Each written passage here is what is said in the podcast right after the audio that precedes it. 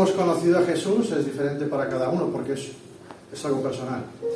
Por lo tanto, como es, eh, es un Dios personal, nuestra experiencia personal, valga la redundancia, es totalmente diferente. Vamos a ver un texto em, que em, no se suele eh, escuchar mucho. Es un texto que no se suele, al menos yo, no lo suelo escuchar ni lo suelo, eh, como oyente, en las predicaciones, no se suele tratar. ¿no? bueno, quizás vosotros sí. Sí que es un texto que se conoce, que se conoce mucho, porque es, una, es un episodio en el que Jesús hace algo totalmente eh, extraordinario, impresionante. Es un milagro increíble lo que hace, ¿no? Entonces, eh, vamos a verlo y vamos a ver cómo el autor de, este Evangelio nos lleva a descubrir ciertas cosas eh, sobre, este, sobre lo que hace Jesús. Es el episodio del endemoniado Gadareno. ¿Sabéis de qué va la historia? ¿Sí? El endemoniado en Gadara. Eh, cómo Jesús lo, lo restaura. ¿no? Vamos a ver ese, ese, proceso. Es un proceso muy interesante. Eh, lo tenemos en, en Marcos, capítulo 5. Vamos a ir allí. Pero este, este proceso, perdón, este, este texto nos habla de cicatrices. Todos tenemos alguna cicatriz, ¿no? ¿Quién no tiene cicatrices aquí? ¿Quién está, tiene su cuerpo impoluto, sin ningún tipo de marca, que haya pasado por la vida y que no tenga ningún tipo de cicatriz? Yo creo que todos tenemos alguna, ¿no? Todos eh, hemos pasado por algún, alguna experiencia en la que nos hemos hecho daño, nos hemos eh, herido de alguna manera y tenemos, pues, eh, marcas, marcas en el cuerpo. Tenemos cicatrices, yo tengo aquí una, no se ve mucho, pero bueno, es una cicatriz que cuando la veo me acuerdo del momento en el que la hice, cómo la hice, cómo la podría haber evitado, qué hizo mi madre para curarme, me recuerdo perfectamente, yo tendría unos 13, 14 años, y sangraba mucho, entonces ahí aprendí que el azúcar es un gran coagulante. Me puso azúcar ahí para coagular. Bueno, son cosas que uno aprende, ¿no? Las vivencias personales. Eh, otros son golpes interiores, ¿no? A veces nos, nos, hacen daño de forma interna y esos también duelen y suelen tardar más en curarse, ese tipo de cicatrices que tenemos y algunas de hecho no se curan nunca, jamás se van, ese, tipo de, dolor, ¿no? Pero bueno, estas, eh, estas experiencias nos dejan una marca y nos ayudan a, no olvidar cómo se produjeron. Cuando es algo muy visible, eh, la otra persona que te está viendo puede preguntarse, bueno, ¿cómo se lo habrá hecho? Cuando son marcas que la, la otra persona ve, eh, también llama la atención, ¿no? Eh, te puede preguntar. Así que vamos a ver hoy una historia de un hombre que sufrió mucho, muchísimo. Es impresionante el, sufrimiento que, que, tuvo que pasar. Eh, y ese sufrimiento seguramente le dejó marca. Le dejó marca eh, y muy probablemente eran marcas visibles en su cuerpo. El, texto no nos lo dice, no nos dice que tuviera marcas, pero por lo que vamos a ver, eh, lo más probable es que sí, que las tuviera, que tuvieran muchas, no pocas, eh, sino muchas. Eh, esas cicatrices, lo vamos a ver después, sirvieron a un bien mayor, a un propósito que a principio podemos pensar, bueno, ¿por qué? ¿Por qué este tipo de circunstancias? ¿no? ¿Por qué tengo que sufrir? ¿Por qué paso pasa por esto en mi vida? Porque, no sé, me ha tocado lo que me ha tocado. Y, este hombre se lo podría preguntar. Seguramente se lo preguntó, seguramente que sí. Mm, pero vamos a verla, vamos a, vamos a leerla. Vamos a ir a Marcos capítulo 5. Mateo y Marcos y Lucas nos cuentan esta historia, pero nos vamos a centrar en Marcos, aunque vamos a ver algunas cosas de Lucas. Mateo capítulo 5, versículo 1. Nos dice, llegaron al otro lado del mar, a la tierra de los Gadarenos. según nos relata, Lucas, em, llegaron a la ribera opuesta a Galilea, al otro lado del mar. Estaban en Galilea, cruzaron el mar y fueron de, em, a la orilla este, ¿vale? Atravesaron, atravesaron el mar a lo ancho y llegaron a un lugar que se llamaba la Decápolis, era la frontera más eh, oriental del Imperio Romano. Versículo 2. Cuando Jesús salió de la barca, enseguida vino a su encuentro de entre los sepulcros un hombre con un espíritu inmundo, que tenía su morada entre los sepulcros y nadie podía ya atarlo ni con cadenas, porque muchas veces había sido atado con grillos y cadenas, pero él había roto las cadenas y destrozado los grillos o los grilletes, y nadie era tan fuerte como para dominarlo. Y siempre, noche y día, andaba entre los sepulcros y los montes, dando gritos e hiriéndose con piedras. Cuando vio a Jesús de lejos, corrió y se postró delante de él, y gritando a gran voz dijo, ¿Qué tengo yo que ver contigo, Jesús, Hijo del Altísimo? Te imploro por Dios que no me atormentes. Porque Jesús le decía, sal del hombre, espíritu inmundo. Y le preguntó, ¿cómo te llamas? Y él le dijo, me llamo Legión porque somos muchos. Entonces le rogaba con insistencia que no los enviara fuera de la tierra. Y había allí una gran piara de cerdos paciendo junto al monte. Y los demonios le rogaron diciendo, envíanos a los cerdos para que entremos en ellos. Y él les dio permiso.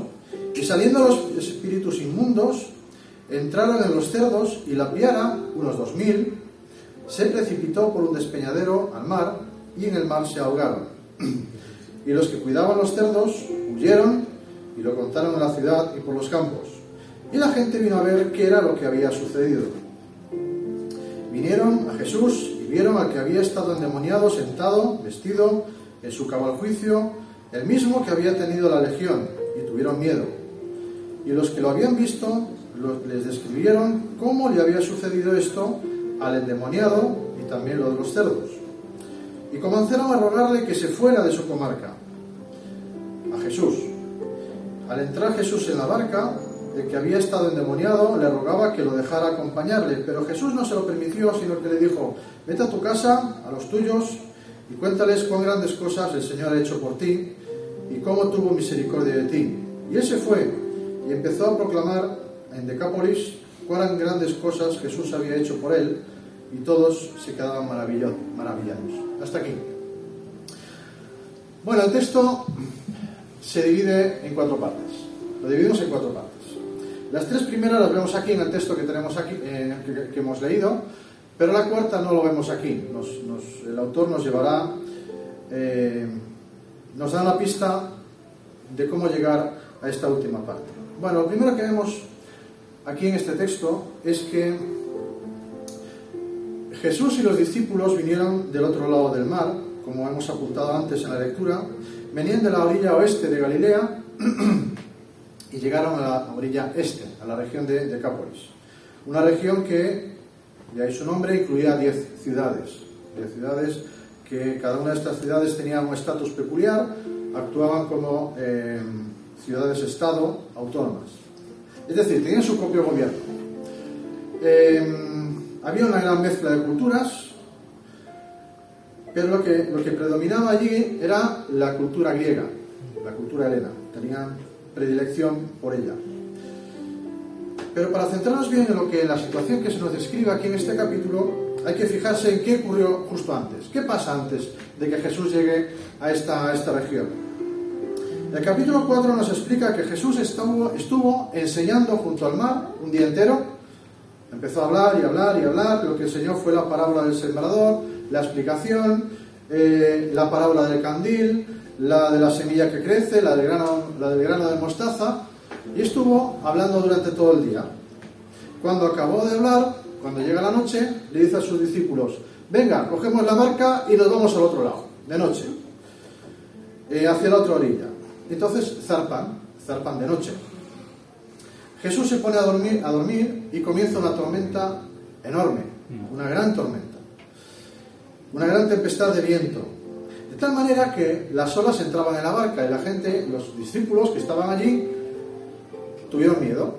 creían que iban a morir, realmente.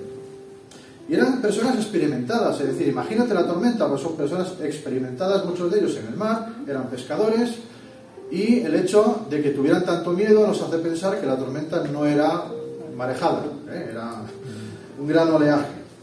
Así que despiertan a Jesús y él hace que la tempestad se calme. Se calma. Ahora imaginad a estos hombres, ¿no? algunos muy experimentados, era difícil mantener el equilibrio. Cuando vas en barco em, y estás en medio de un fuerte oleaje, hay que tener en cuenta que no puedes atacar la ola de cualquier manera, si no te, te vuelcas, ¿no? Entonces, esto exige un grandísimo esfuerzo, un gran esfuerzo físico. Las barcas, las barcas que había en esa región eran barcas con una vela y un, timón, y hacía unos 8 metros de largo y unos 2 metros de ancho. Es decir, son barcas de madera maciza que no es fácil controlar. Em, ahora piensa, estos hombres habían estado toda la noche intentando mantener el equilibrio y la barca a flote. Habían trabajado muchísimo hasta em, casi extenuados del, esfuerzo físico que habían hecho. Venían mojados, venían cansados, con mucho sueño, seguramente. Y cuando, y cuando están llegando, los exhaustos que podían estar estos hombres, cuando llegan a tierra y pisan tierra, ¿qué ocurre? En cuanto pisan tierra, aparece un hombre de la nada, dentro de los sepulcros, empieza a gritar, a gritar, a gritar, a gritar, viene corriendo hacia ellos y se pone a los pies de Jesús y dice, bueno, imagínate lo que, lo que podían estar pensando Estos, los discípulos. Y aquí en este texto se nos describe este hombre. Se nos describe, eh, Mateo nos habla de que había más personas endemoniadas, pero Marcos y Lucas se centran en este hombre. ¿no? Era un hombre que vivía en los sepulcros. Allí, en esa, en esa zona, se entierra la gente en las cuevas, en la montaña hay cuevas y se entierra se entierran allí, ¿no? Y ese es el lugar en el que vivía este hombre. Sucio, desnudo, estaba desnudo, nos lo dice el, texto, y también se nos dice que se autolesionaba con piedras. Se autolesionaba.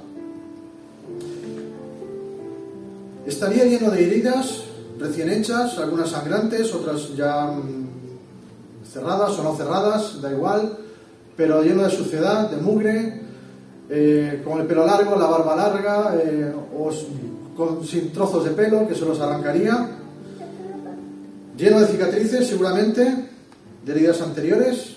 Así que te puedes imaginar el aspecto de esta persona que lleva sin dormir mucho tiempo, nos dice el texto que lleva sin dormir mucho tiempo,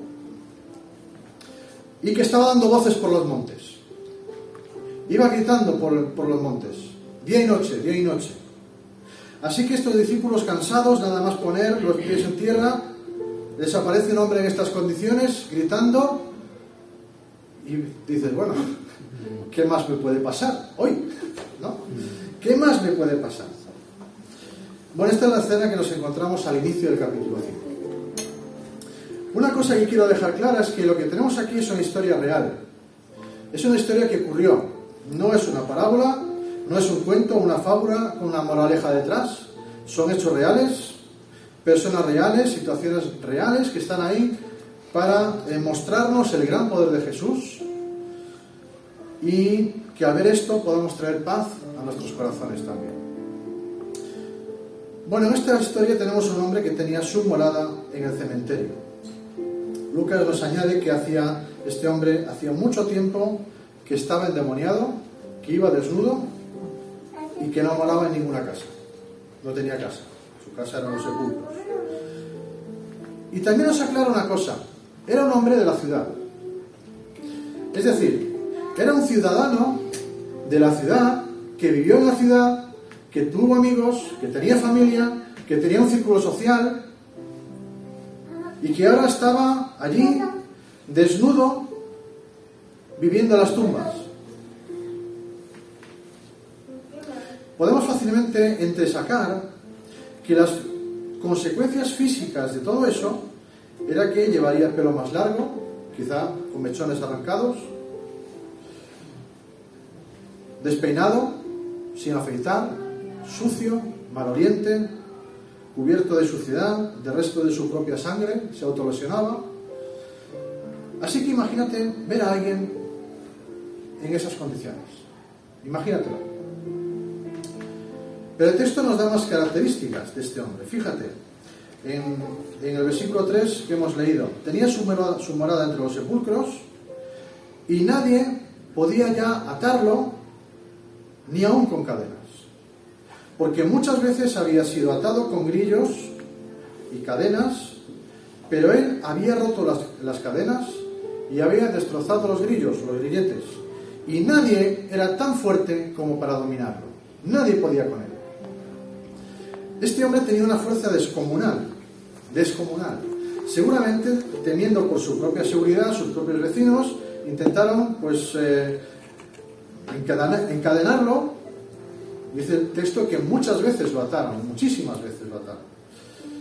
Pero las veces que lo pudieron atar, él mismo rompía las cadenas. Tenía suficiente fuerza como para romperlas. Y nadie era tan fuerte como para dominarlo. Y es interesante aquí que la, la traducción que se hace para dominar es la misma que la, idea de domar, de domesticar a esta persona. Nos da la idea de que este hombre era un salvaje, una persona feroz, una persona, en ese estado era una persona violenta. Pero su fuerza no era suya. Estaba poseído por los demonios. Y lo que nos deja claro Marcos es que ningún esfuerzo humano era eficaz para poder pararlo, porque esta no era una cuestión humana, es una cuestión espiritual. Otra característica que se nos describe en el versículo 5 es que de noche y de día andaba entre los sepulcros y los montes dando gritos. Pero no te pienses que eran gritos disimulados, así interiores, no, no, no, no, no, no, no eran grititos eran grititos. ¿eh? Esta expresión nos acerca a la idea de que eran gritos desesperados, eran gritos llenos de angustia, estaba gritando de forma desgarradora desde dentro. Y esto nos lleva a la otra, característica de este hombre, que se autolesionaba. O sea que lo hacía con piedras, intentaba sacarse de dentro lo mal, el daño que tenía. Así que podemos pensar en una persona totalmente desquiciada, totalmente desquiciado, fuera de sí, un hombre desesperado, atormentado al máximo, es la idea de, alguien que se autolesiona intentando desprenderse de aquello que, le amarga, bueno, que, que sacarse el mal que tenía dentro de la manera que fuera. Y nos dice el evangelista Lucas que esto hacía mucho tiempo que lo hacía. Hacía mucho tiempo que lo hacía. Este es el hombre que Jesús y los discípulos encontraron. Así que cuando somos capaces de imaginar la apariencia de este hombre, podemos ver a qué estado nos quiere llevar el propio Satanás. Marco nos está enseñando que los demonios tienen la función de distorsionar y de destruir la imagen de Dios en el ser humano tiene la función de deshumanizar al ser humano. Porque lo que ellos no quieren es que el ser, humano disfrute de aquello que ellos ya no podrán tener jamás, que es una relación íntima con Dios.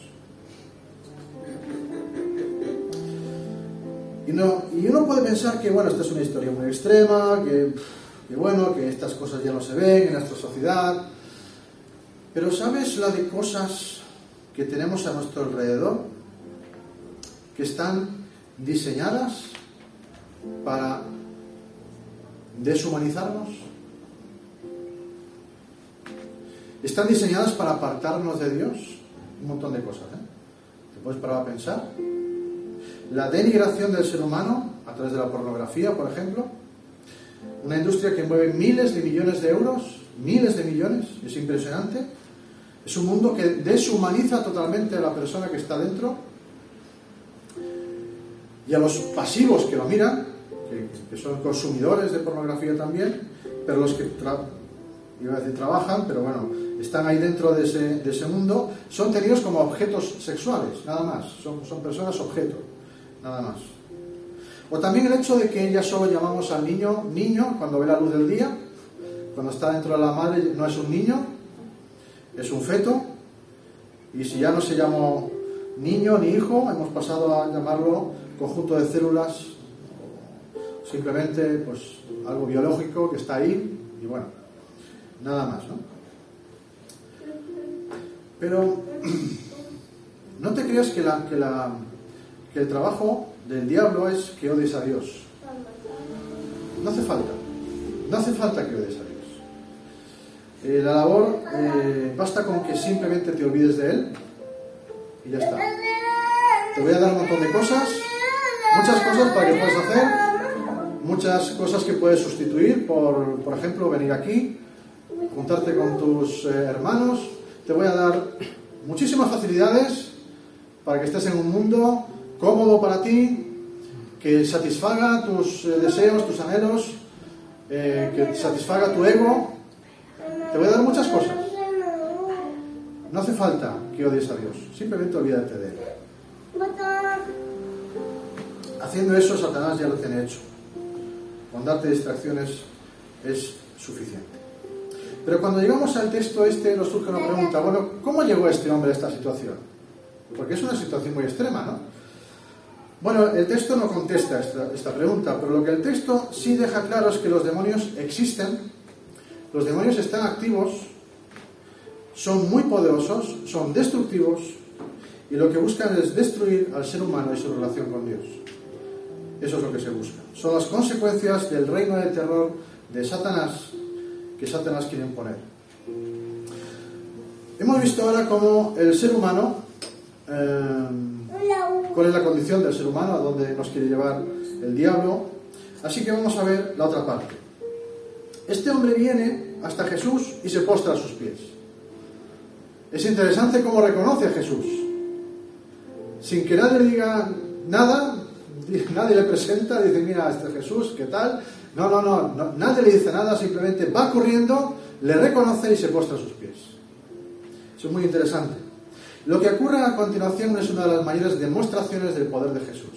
Es algo impresionante. Este espíritu inmundo le grita a Jesús utilizando a este hombre, el cuerpo del hombre. Le dice, ¿qué quieres de mí, Jesús, Hijo del Dios Altísimo?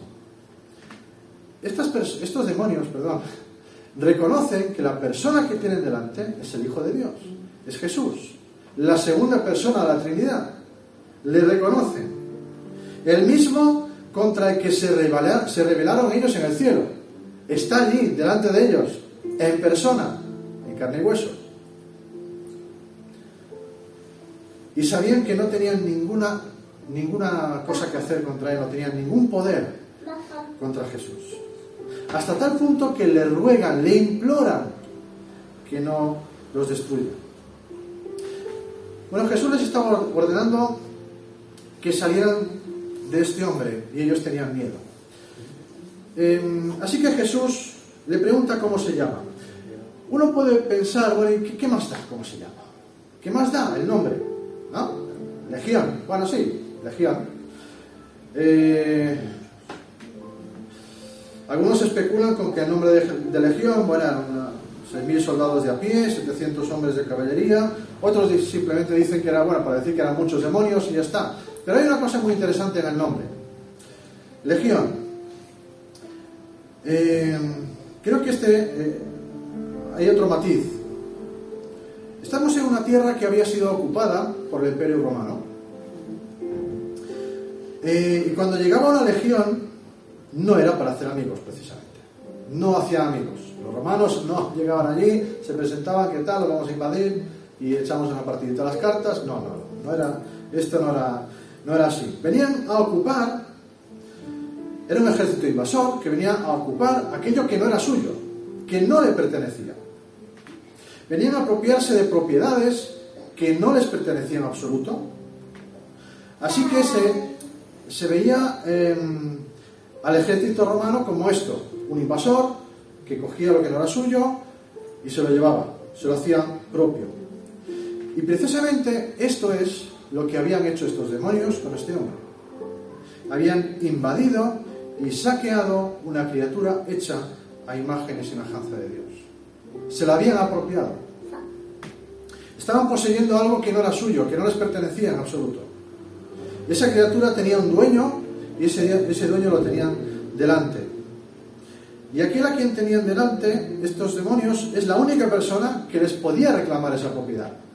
Esa persona. Es la única persona, es el único que les podía reclamar a este hombre. Y Jesús lo está haciendo, lo está reclamando para él. Y les está obligando a irse. Y Marcos nos deja muy claro que quien tiene el poder es Jesús, no los demonios. Los demonios no tienen nada que hacer. Así que estos demonios le ruegan a Jesús que no lo destruya, no los eches de la tierra. Es interesante también que no los eches del plano físico, no los eches de aquí. Y le ruega que les envíe los cerdos. Bueno, el texto dice que había unos 2.000 animales allí, aproximadamente. Es el animal inmundo por excelencia del judaísmo. Eh, pero bueno, hay que recordar que estamos en una tierra no solo de judíos, sino que había más culturas allí.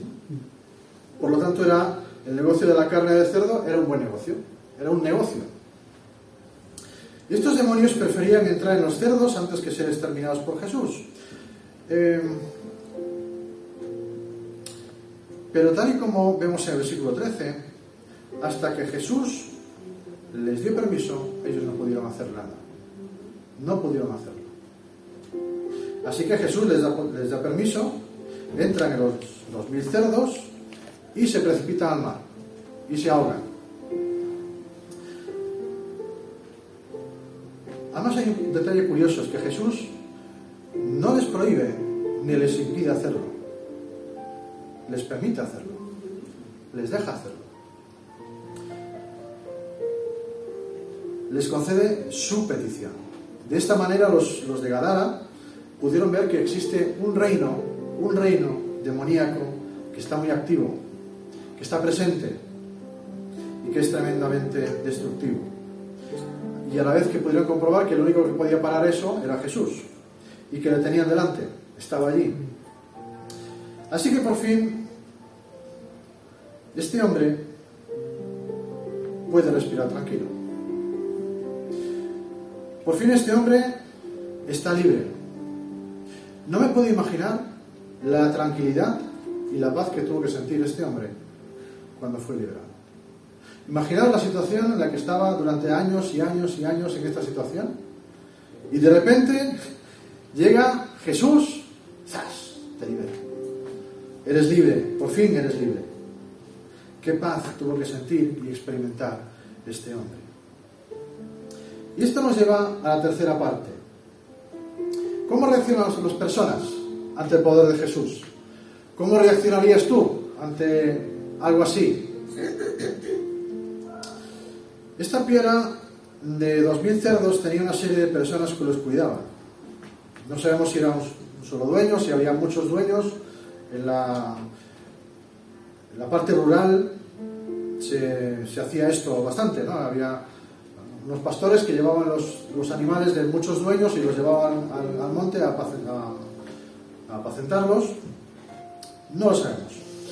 Pero lo que sí sabemos es que estos pastores huyen, despavoridos, con muchísimo miedo, y se, y se van a contar a todo el mundo.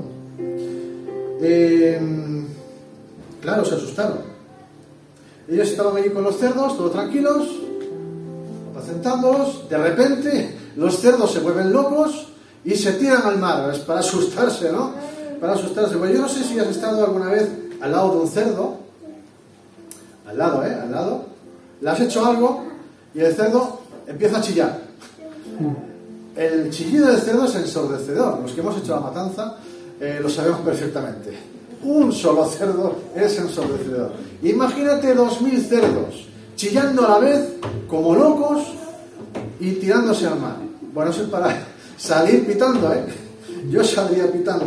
El susto que se tuvieron que llevar tuvo que ser enorme. Bueno, la noticia corre como la pólvora, ¿no? los pastores se van corriendo, se lo empiezan a contar a todo el mundo, todo el mundo en la ciudad y en los campos se entera de lo que pasa, y como es lógico, antes no había WhatsApp ni, ni nada, pues la gente va a mirar qué es lo que pasa. No, le podían decir envíame un vídeo, no, no, tenían que ir a mirarlo y, ver lo que pasa. ¿Y qué se encuentran cuando llegan? Versículo 15. Vinieron a Jesús a ver qué había pasado. Y vinieron a que estaba endemoniado, lo vieron sentado, vestido y en su cabo al juicio. El mismo que había tenido la legión, el mismo que había sido poseído, saqueado por los demonios, estaba allí, tranquilo. Y tuvieron miedo, claro, tuvieron miedo. Vieron a que estaba endemoniado, lo vieron sentado, es decir, no estaba corriendo de un lugar a otro desesperado, ya no estaba haciendo eso. Está sentado. Lucas nos añade un detalle crucial para entender esto. Está sentado a los pies de Jesús. A los pies de Jesús. El que andaba desnudo ahora está vestido. Aquel que estaba fuera de sí, gritando como un poseso, bueno, era un poseso, de forma angustiada, iba dando voces de un lado para otro, ahora estaba en su cabal juicio. Ya no había gritos, había silencio, tranquilidad, paz. Ahora quizá el ruido era el de la gente preguntándose qué había pasado. Acordaos que Jesús viene de calmar la tempestad. Acaba de calmar tu mal una terrible, una terrible tormenta y ahora vuelve a haber calma, vuelve a haber tranquilidad, vuelve a haber paz. Otra pregunta que surge al llegar a este lugar del texto es, ¿cuánto tiempo le llevó a Jesús restaurar a esta persona? Nada, ¿no? Así. No le llevó cinco o seis sesiones en las que iba sacando demonios poco a poco, ¿no? No, iba haciendo nada nada de esto, todos los demonios salieron a la vez, todos se fueron. Y este hombre fue restaurado en ese mismo momento. Y lo que vieron estas personas fue algo tan extraordinario que les llenó de temor. Y es el texto, les llenó de temor. No hay que traducirlo como miedo, porque no es miedo, el temor es, otra cosa, sí que hay reverencia en esto, en lo que hay, lo que hicieron estas personas. Es decir, ¿a quién tenemos aquí? ¿Quién está delante? ¿Quién es este hombre? Aunque esto va a cambiar dentro de poco, ¿eh? dentro de los versículos se cambia, pero en ese momento, decir, bueno, ¿quién, es, quién es este hombre que ha hecho esto? Lo que vieron estas personas fue una persona transformada a los pies de Jesús. No solo vieron un cambio físico, el cambio es mucho más profundo. Es tan profundo que su mente estaba en su sano juicio. No solo es un, cambio externo, no solamente se le viste, su mente está en su cabal juicio. Una persona que ya se puede comunicar con total normalidad con las demás personas. Una persona con la que ya se puede tratar. Una mente sometida al control de Cristo. Eso es lo que tenemos aquí. Estar a los pies de Jesús lo cambió todo, absolutamente todo para este hombre. Encontrarse con Cristo fue librador, fue transformador. Cristo le dio paz, estaba sentado. Cristo le dio dignidad, estaba vestido. Cristo le dio estabilidad mental, estaba en su cabal juicio. Este es el contraste entre el reinado de Satanás y el, reinado de Jesús. Los dos. Es la transformación que Jesús realiza y es algo sobrenatural. Es algo que tú y yo no podemos hacer. Eso viene de Jesús. Pero claro, ¿cuál fue la reacción, de la gente? Diríamos, hombre, podríamos pensar que hubo expresiones que qué bien, ¿no? Alabado sea el Señor, que ha, sanado a este hombre, qué maravilla, es el, maravilloso el poder de Jesús ha restaurado a esta persona, ¿no? Es fantástico. Y de, bueno, ¿qué importa unos cerdos más o menos? Lo importante es esta persona, ¿no? Que ha sido restaurada. Lo importante es la vida de este hombre, o, decir cosas que por fin ha llegado el Mesías, por fin. Quédate con nosotros, ¿no? le rogaron que se fuera. Por favor, vete, márchate. Eres un peligro para nuestra economía. Algunos de ellos acababan de ver que esa otra realidad, que esa otra esfera, la espiritual, existe. Y que el único que puede derrotar y echarlos fuera era Jesús, y lo demostró. Pero claro, si tener a Cristo implica que mm, implica un riesgo para mis valores materiales, para mi economía, para mi bolsillo, entonces es mejor que se vaya. Bueno, sí, ese hombre recuperó su vida, recuperó su libertad, está muy bien, está muy bien. Aplaudimos a Jesús, este hombre fantástico, muy bien, pero yo perdí mis cerdos. ¿eh? Mis cerdos se fueron al traste. Mi empresa, mi ganancia, mis ahorros, mi forma de ganarme la vida, mi trabajo. ¿Y todo por qué? ¿Por Jesús? No, gracias. Paso. Así que bueno, Jesús ¿qué hace? Se va, decide marcharse. Vale, no me queréis, pues nada, ya, ya me voy, ya me voy. Ya me voy. Se dirige hacia la barca y cuando se sube, este hombre que ha sido restaurado quiere irse con Jesús. Claro, bueno, yo también querría, normal. Yo también me iría con Jesús. aquí hay sitio para uno más en la barca, ¿eh? que yo, yo me quiero ir. Pero Jesús tiene otros planes para este hombre. Jesús le dice en el versículo 19, dice, no se lo permitió Jesús. Le dice, vete a tu casa, a los tuyos. Es decir, este hombre tenía familia, tenía amigos, tenía un círculo social, y cuéntales cuán grandes cosas el Señor ha hecho por ti. Cuéntaselo. ¿Cómo tuvo misericordia de ti? Díselo. Predica, háblale sobre mí. Vete a esta ciudad, hasta 10 ciudades, a la Decápolis. Vete hasta allí. Díselo, muéstrate, que te vean. Porque la gente te conoce. Sabe quién eres tú. Que vean el cambio que Dios hizo en ti. Que lo vean. No se lo cuentes únicamente, muéstraselo. Vete y que te vean. Me gustaría que te fijaras en un detalle. Cuando la gente vio al que había estado endemoniado, vimos que lo vieron sentado, vestido y en su cabal juicio a los pies de Jesús. Pero también habíamos visto que este hombre se autorizaba. Es decir, tendría cicatrices por todo su cuerpo tendría algo visible que los demás podrían reconocer. Estaría lleno de marcas. Unas cicatrices visibles que serían testimonio para las demás personas. Que lo que ese hombre tuvo que pasar tuvo que ser una experiencia horrible, traumático.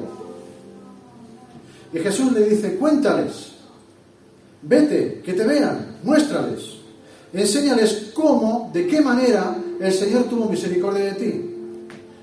Las cicatrices nos cuentan nos recuerdan todo aquello que hemos vivido y cómo lo hemos superado. En este caso, esas cicatrices contaban la historia de una redención, de una salvación tan grande que los demonios se echaron a temblar. Poco tiempo después, el mismo Jesús mostraría también sus cicatrices. Cicatrices que muestran la historia de esa redención, la tuya y la mía. Una salvación tan grande que los demonios ya saben que es definitiva y ante la cual también tiemblan. Pero Marcos parece que deja aquí la historia y sin embargo nos dice que este hombre comenzó a predicar en Decápolis y lo que Jesús hizo con él y todos se maravillan. Pero Marcos nos deja aquí una ventana por la que mirar. Y esto nos lleva a la última parte de nuestro texto que vamos a ver, que no está en el texto, que no está aquí donde hemos leído. Parece que la historia termina en el versículo 20, porque en el 21 vemos que Jesús vuelve a la barca, atraviesa otra vez el mar y se va hacia otra orilla. Si continuamos leyendo dos capítulos más, vamos al capítulo 7, versículo 31, Marcos nos especifica que Jesús vino por Sidón al mar de Galilea pasando por la región de Decápolis, al lugar en el que este hombre estuvo predicando. Y en este texto del capítulo 7, 7 perdón, Marcos solo nos habla de un sordo tartamudo y cómo Jesús lo cura. Pero, para nuestra sorpresa, Mateo nos da eh, más detalles sobre este episodio. Mateo 15, vamos a leer Mateo 15, versículos 29 al 31, porque aquí tenemos una parte, una respuesta a la pregunta que se nos queda en el aire. ¿Qué pasó con este hombre? Mateo, Mateo 15, 29. Pasando Jesús de allí, vino junto al mar de Galilea y subiendo al monte se sentó allí. Es decir, estamos en el mismo lugar en el que en Marcos eh, capítulo 7 eh, y capítulo 5. Y dice, vinieron a él grandes multitudes, trayendo consigo cojos, lisiados, ciegos, mudos y muchos otros enfermos, y los pusieron ¿dónde? A los pies de Jesús. ¿Y qué hizo Jesús? Los sanó. De modo, verso 31, que la muchedumbre se maravilló al ver que los mudos hablaban, los, lisiados quedaban restaurados, los cojos caminaban, los ciegos veían. ¿Y cuál fue el resultado de esto? Glorificaron a Dios de Israel. Lo que nos enseña este texto es que ya conocían el poder de Jesús, ya sabían del poder de Jesús, sabían de lo que era capaz, vieron las consecuencias del poder de Jesús, lo vieron. ¿Dónde? En el endemoniado. Por eso lo trajeron a la gente enferma. Tenían delante al creador del universo, al dueño de la vida. Lo tenían delante. Pero lo que eh, les quedó muy claro para esta gente es que, y también para nosotros, es que Jesús no solo tiene el poder para calmar la tempestad, no solo tiene el poder para sanar enfermedades, cojos, ciegos, mudos, y eso es lo que, lo que vemos en la, esfera, en física, sino que también es el dueño de todo lo que hay en la esfera que no vemos, en la esfera espiritual. Y el endemoniado es testigo de esto. Fue testigo para los demás. Todos los demás pudieron ver cómo este hombre que estaba desquiciado, yendo por los sepulcros, gritando día y noche, fue una persona transformada por el poder de Jesús, por el poder de Cristo. La Biblia no pierde el tiempo especulando si existe esa esfera espiritual o no. Da por hecho que existe. Está. Y lo que nos enseña la Biblia es que Jesús es el dueño, es el todopoderoso, el Señor soberano de la tierra y también de los cielos. Y no hay nada, absolutamente nada, ni nadie más fuerte que Él. Y ese es nuestro Dios. Ese es el Dios al que adoramos. El que es dueño absolutamente de todo de lo que vemos y de lo que no vemos. Jesús atravesó el mar de Galilea para sanar a una persona, a una persona. Y a través del testimonio de, esa persona sanar a muchas más. Porque lo que hizo este hombre fue un auténtico misionero en Decapólis. Un auténtico misionero, con sus cicatrices, con todo lo que había vivido, con todo lo que podía contar, su experiencia personal. Fue algo tremendo para las personas en esa ciudad. Fue crucial para la conversión de otros muchos. Jesús le dio una misión a este hombre. Le dijo, cuenta, muestra, enséñales todo lo que el Señor hizo contigo. Esto nos enseña que también es nuestra misión, la nuestra, como cristianos. Porque también hemos sido transformados. También hemos tenido cicatrices durante toda nuestra vida. Y las tenemos y tenemos maneras de mostrar, de enseñar todo lo que el Señor hizo con nosotros. Somos personas que se nos llama a predicar, a enseñarles y de hacer discípulos. Pero también en, la gran comisión que nos enseña en Mateo, nos dice que toda la autoridad me ha sido dada en el cielo y en la tierra. Por lo tanto, vete, ve a predicar. Porque yo tengo autoridad. Quien puede con todo soy yo vete, yo te mando, pero vas en mi representación. Mostremos nuestras cicatrices a la gente. Mm. Mostrémosles que Jesús es el vencedor, que es quien es, es, el dueño de la vida. Y cómo esas cicatrices hacen que nosotros tengamos vida, las cicatrices de Jesús. Cuando Jesús resucitó y se mostró a los suyos, todos pudieron ver sus cicatrices en sus manos y en sus pies. Unas cicatrices que cuentan una historia, la historia de la redención, la tuya y la mía. Mm. Esas cicatrices las podemos mostrar una redención que tenemos cuando estamos a sus pies. Mm. Vayamos.